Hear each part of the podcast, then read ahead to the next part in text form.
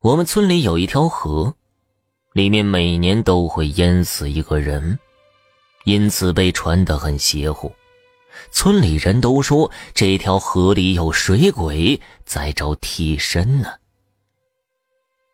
张潇是一个神秘学爱好者，从小就对鬼呀神啊的十分感兴趣，再加上他水性很好。所以想去那条河看看，是不是真的有水鬼。他还在网上发了个视频，说要去会会水鬼，还因此获得了很多的点击量。这天呢，张潇穿好泳装，带好氧气筒，头上还戴了一个可在水下用的手电，便跳下了水。他在水下游了一圈，并没有发现什么异常的，觉得很扫兴。这时候。他看到更深的地方有一个像峡谷一样的缝隙，他想了想，游了进去。缝隙里面有很多水草，里面还有一些尸骨，看着像是人类的。看来这些人应该是被那些水草缠住了脚，在水中溺死的。张潇进去游了一圈，觉得有些无趣，打算离开这里。这时候。有个洞里冒出了大量的气泡，他感兴趣的游了过去。这时候，一个面容浮肿、面色苍白的头冒了出来，他的头发在水下漂浮着，就像缝隙下面的水草一样。张潇吓了一跳，知道玩大了，连忙向岸边游去。那个水鬼游得很快，很快就追上了张潇。张潇害怕极了，更加快速地游着。这时候，那个水鬼抓住了张潇的一只脚，张潇努力的挣扎着，可还是被那个水鬼拽着下沉。张潇努力的挣脱开，再继续向岸边游，那个水鬼又迅速的游到张潇的身边，想要张嘴咬住张潇的脖子。张潇推了水鬼一把，自己也迅速的被反作用力推到了一边。张潇气都来不及喘，转身继续向前游着，而那个水鬼仿佛在捉弄张潇玩了，一直追着他，不见有其他的动作。张潇被折腾的力气都快用光了，速度也慢了下来。那水鬼见张潇速度慢了，绕着他游了几圈，仿佛在炫耀。张潇觉得自己不行了，难道就要命丧于此了吗？这时候，他突然想起他的氧气筒里有加速推动器，可以使他在水中快速游动。他连忙开了加速器，一下子冲到了岸边。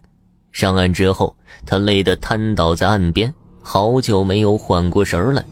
这世界上真的有鬼呀！之前对这些东西爱好，是因为潜意识里觉得这世界上没有这些东西。可是真的见到了，反而让他的三观塌了，感觉没办法接受。人呢，有的时候就是这么矛盾。这时候，河面上冒起了一串气泡，张潇看到，立马拿起东西，快速的离开了这里。当张潇跑出一段距离后，往后看去，正好看到那个鬼浮肿惨白的头慢慢的沉下水面。张潇惊出了一身冷汗。如果自己再跑慢点儿，很可能已经被那只鬼拖到水里了。回到家后，张潇缓了一会儿，便打开直播，把他在水下面见到的东西在视频里和大家分享了一通，另外还加上了自己和水鬼大战三百回合的情节，听得那些粉丝一愣一愣的，直说张潇厉害。这是张潇的虚荣心得到了大大的满足。张潇得意了，有的粉丝却不安定了。很多粉丝吵着要去看水鬼，问他都准备了什么。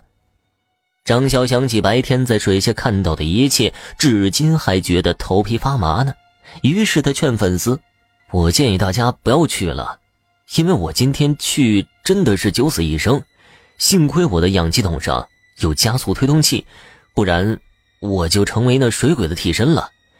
我和大家分享这件事，是想告诉大家要对未知的事物有敬畏心，因为确实有很多的事情是科学解释不了的。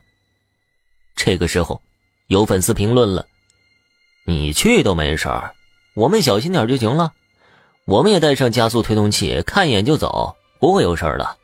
是啊，是啊，我们真的很好奇水鬼长什么样。要不，我们组团吧？粉丝们炸开了锅了。张潇却感到头很疼，这些人还真的不嫌事儿大呀。